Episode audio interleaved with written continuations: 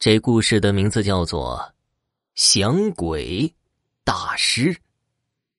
胡头陀最善捉鬼，他每次逮到鬼之后，便将一张降鬼符贴在他的背上，于是鬼们便在他的指挥下推车、挑担、盖房子、垒屋子，无所不能。后来，胡头陀逮的鬼越来越多了。这房子里边实在是关不下了，因此打算去卖一些。这天，他带着一批鬼来到集市上，胆小之人见了，顿时吓得屁股尿流，四散逃奔；也有好事的，壮着胆子，战战兢兢的在一旁瞧热闹。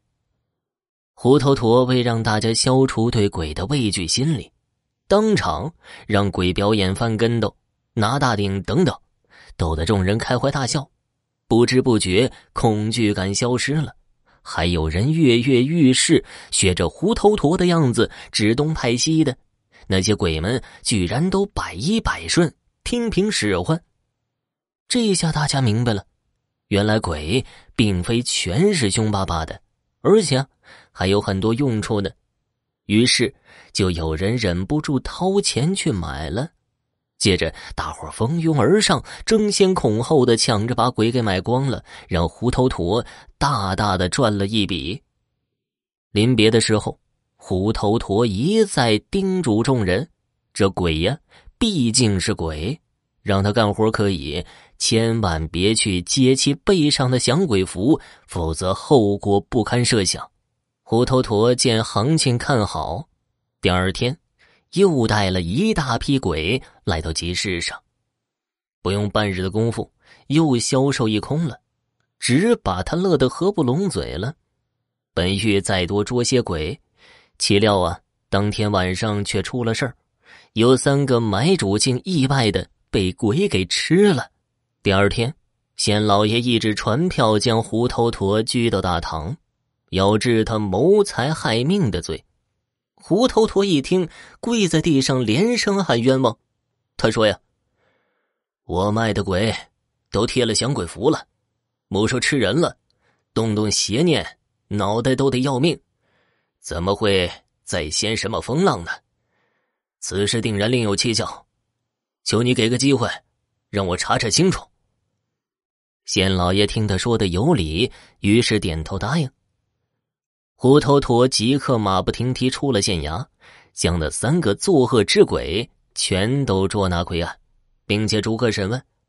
第一个鬼委屈的说道：“这事儿也不全怪我呀，我去的那家主人是个淫贼，他命令我将邻村的少女抢来供其享乐。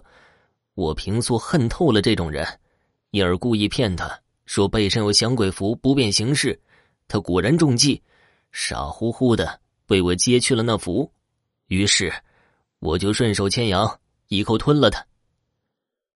第二个、第三个鬼所说也大同小异，也是主人为达到不可告人的目的，铤而走险，最终引火烧身，害了自己。胡头陀将三个鬼带上县衙，待录完口供，县老爷沉思了片刻，说道。那几个家伙存心不良，死有余辜，因此免追你的责任，带鬼下堂去吧。多谢大老爷。胡头陀认真的说道：“从现在起，我打算把逮到的所有鬼全都放掉，再不做卖鬼的营生了。怎么？莫非你怕鬼来报复你？”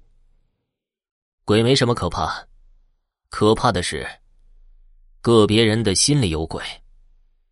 胡头陀一本正经的说道：“听众朋友，本集播讲完毕，感谢收听。我的新书在喜马拉雅上线了，新书的名字叫做《地藏》，请去我的主页订阅收听吧。”